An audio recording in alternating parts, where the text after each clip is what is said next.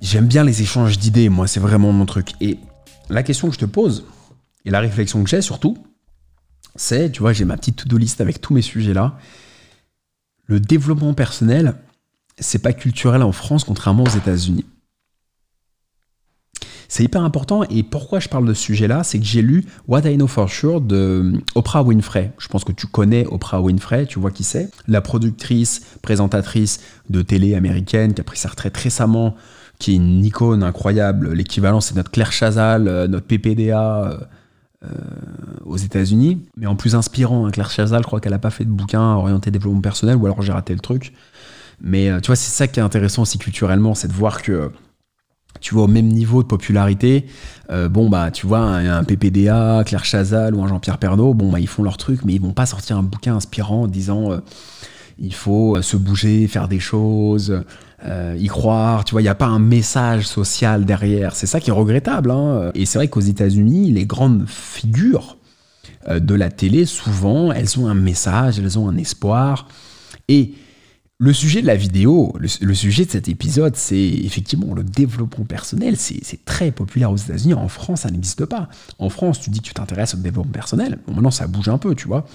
Mais il y a encore 5-10 ans, tu disais ça, tu étais vu comme un, ayatollah, euh, un mec dans, une secte, tu sais. Euh, euh, qui mange des, racines, du boulgour toute la journée, qui fait du yoga. Tu étais vu comme un, comme un baba cool, comme un 68 art. Tu parlais de développement personnel, tu étais venu comme un 68 ans, jusqu'à il y a encore 10 ans. 5 ans, 10 ans, allez. Aujourd'hui, ça change, Dieu soit loué. Dieu soit loué, ça change. Mais c'est marrant parce que pourquoi ils sont comme ça aux États-Unis? Parce que c'est une société qui est fondamentalement plus égoïste aux États-Unis. Moi, j'y vais souvent, j'ai toute une partie de ma famille qui vit aux États-Unis. J'ai tout un pan de ma famille, en fait, qui a immigré en Colombie au 19e siècle et ensuite qui, qui est parti aux États-Unis. Donc, l'été, souvent, il y a quelques vidéos sur ma chaîne YouTube où tu peux me voir en, Californie. J'ai de la famille à Irvine, à Los Angeles, dans tous ces coins-là. J'ai de la famille aussi à New York, dans le Queens, et à Miami aussi. Donc j'ai de la famille aux États-Unis. J'y vais régulièrement, à peu près tous les deux ans. Euh, je passe un été là-bas. Bon, ok. Donc je connais bien cette culture-là. Euh, là-bas, ils sont ils sont selfish, mais je dis pas ça en termes de. C'est pas une critique quand je dis qu'ils sont égoïstes. C'est pas une critique, parce que moi, d'une certaine manière, je suis égoïste aussi. On est tous égoïstes à notre manière, mais là-bas, c'est l'individu qui compte. C'est pas le collectif. C'est pas socialiste. C'est pas le collectif qui compte. Là-bas, c'est l'individu. C'est moi. Aux États-Unis, c'est moi. C'est moi individuellement. Qu'est-ce que je fais? Quels sont mes droits? Voilà, ma tranquillité, mes droits. En France, c'est une culture qui est bien plus socialiste. Je ne parle pas de, politique en ce moment versus les précédents gouvernements, etc. Je ne rentre pas dans ce détail-là. Je dis simplement que globalement, les gens pensent beaucoup plus collectif. Aux États-Unis, c'est chacun pour sa gueule. Euh, moi, quand je vais aux États-Unis voir ma famille américaine, quand je leur parle de l'alternance, je leur dis j'ai fait 5 ans d'alternance. J'ai un master 2, j'ai tout fait en alternance. Ça m'a coûté 0 euros. Et j'ai été 0 euros et j'ai été payé pour ça. Et j'ai fait dans mon alternance dans des super boîtes. J'ai fait mon alternance dans des startups, dans des, dans des, dans des PME, dans, dans un groupe comme les Galeries Lafayette. Tu vois, c'était pas des boîtes, euh, je vendais pas des disques durs euh, dans le 12e, tu vois. Et ils disent mais c'est hallucinant. C'est hallucinant. aux États-Unis, ça ne marche pas, ça n'existe pas. Euh, le chômage. On a une chance inouïe en France. Le chômage. Deux ans de chômage. Je sais plus est le pourcentage de ton salaire pendant deux ans. La sécurité sociale, la carte vitale, mais enfin, genre, on se rend pas compte de la chance qu'on a. Enfin, si tu te plains en France, va passer un ou deux ans aux États-Unis, va pleurer tous les soirs et va revenir ici. Tu vas voir, tu vas être content, tu vas kiffer. Hein. Je t'assure, tu vas avoir ton petit SMIC, tu vas être très content.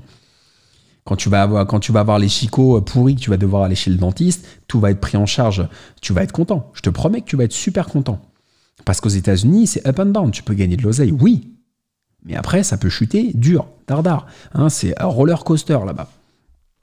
Donc ce que je veux dire, c'est que là-bas, c'est la culture. Encore une fois, c'est pas un jugement de valeur. Hein. Là-bas, c'est la culture du soi, c'est la culture individuelle. C'est le moi. Donc on veut être meilleur. Là-bas, c'est le dépassement de soi. Moi, je suis très proche de cette culture-là. De la culture de on est tout seul, on demande rien à personne, un peu self-made. Moi, j'adore ça. C'est ma personnalité. Je suis en train de changer aujourd'hui en sollicitant davantage les autres de m'aider. Mais moi, pendant des années, c'est d'ailleurs ce qui m'a beaucoup freiné. Énormément. Euh, sinon, j'aurais déjà explosé depuis longtemps. Mais ce qui m'a beaucoup freiné, ça a été ça. Ça a été de ne pas solliciter les autres. Quand je faisais du théâtre à l'époque, j'ai arrêté de faire du théâtre parce que je ne voulais pas solliciter. Je voulais pas aller voir un réalisateur, un producteur et lui dire S'il te plaît, je quémande, prends-moi dans ton film. Je l'ai fait une fois, deux fois, ça m'a saoulé. Parce que c'est pas ma personnalité, c'est pas mon truc, c'est pas de la fierté, de l'orgueil, de l'ego, c'est que c'est pas mon truc. Moi, je veux faire seul le truc. Quand je suis parti de zéro avec Inside Can, on a tout fait nous-mêmes. On est allé chercher des sponsors. En 2015, 2014, 2015, on a cherché des sponsors. Voilà, ça a généré un peu d'argent, plus de 10 000 euros au total. Ce que je veux dire, c'est que aux États-Unis, ils sont solo. C'est man versus wild, tu vois, c'est seul contre tous. Et moi, je suis beaucoup là-dedans. Et en France, c'est beaucoup plus collectif. Donc on trouve, on juge que le développement personnel, c'est quelque chose de très nombriliste en France. C'est la posture, c'est la vision qu'on a, c'est la vision que la masse a du développement personnel. C'est quelque chose d'un peu éthéré, de pas très concret.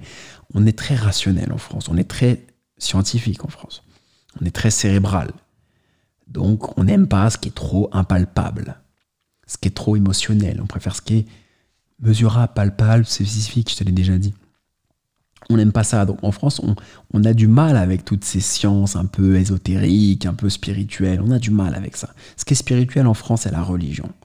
Quand on enlève ça, tout ce qui est développement personnel, le moi, comment je peux être meilleur, c'est un peu mal vu, c'est un peu flou et on aime bien se raccrocher à des choses tangibles en France, tu vois. Des choses tangibles, le bois, la pierre, les valeurs, l'histoire de la France. C'est vrai ce que je te dis.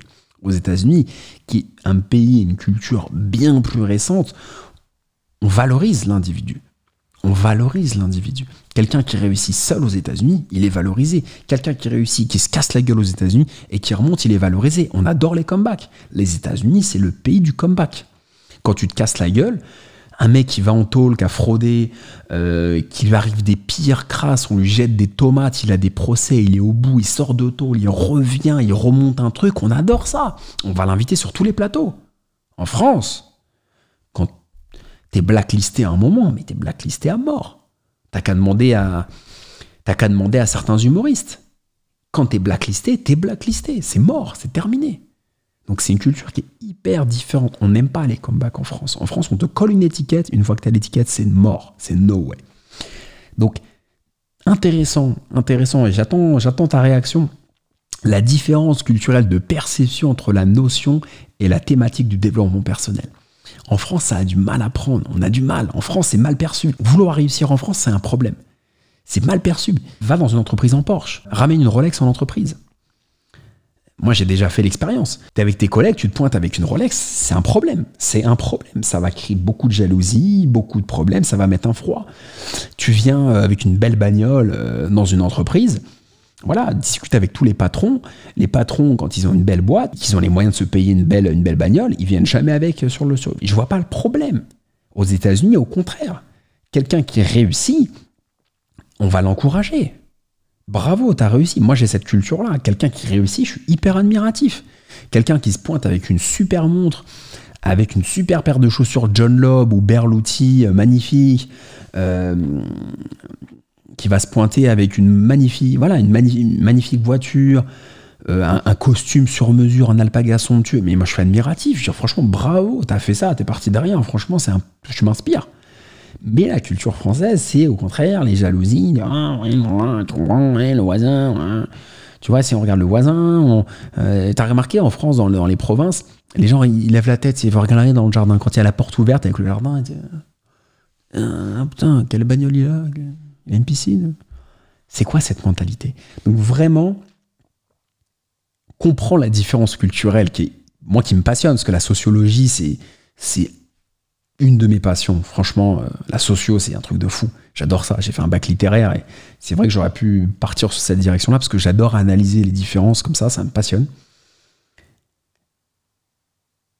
La différence de perception entre la culture américaine et la culture française, francophone, mais français c'est encore pire, parce que dans la francophonie, il y a des pays qui sont bien meilleurs que nous, entre le développement personnel, la réussite personnelle, la réussite individuelle. Quand tu dis, voilà, je veux réussir en France, comment c'est perçu? Quand tu dis, je veux réussir aux États-Unis, de quelle manière c'est perçu? C'est pas du tout la même chose. En France, il faut la jouer collectif.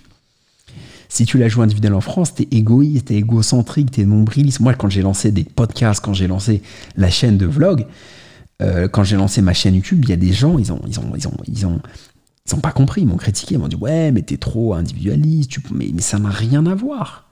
C'est pourquoi moi j'ai pas le droit de créer un truc? Pourquoi toi t'as pas le droit de euh, lancer un album de musique? T'es passionné de guitare, pourquoi tu peux pas lancer Pourquoi tu peux pas enregistrer un album dans un super studio, dépenser beaucoup d'argent pour lancer ton album, même s'il y a trois personnes qui l'écoutent Si c'est ton kiff, fais-le. Pourquoi on veut mettre des bâtons dans les roues dans cette culture française aux gens qui s'expriment et qui s'affranchissent de la masse du collectif. T'as le droit de pas être dans le collectif, c'est quoi le problème?